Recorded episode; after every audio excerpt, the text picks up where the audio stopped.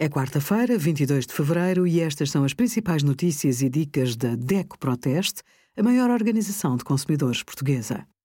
Hoje, em DECO.proteste.pt, sugerimos como controlar o consumo de eletricidade, poupe 40 euros numa ida ao supermercado e os resultados dos nossos testes a 28 cápsulas de café.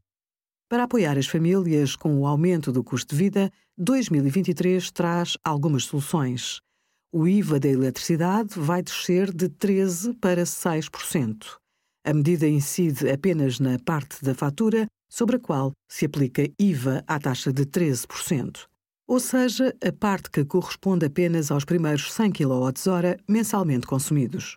Os consumidores que abandonaram o mercado liberalizado de gás natural e optaram por regressar à tarifa regulada em outubro de 2022 terão uma redução de 10% na fatura do gás.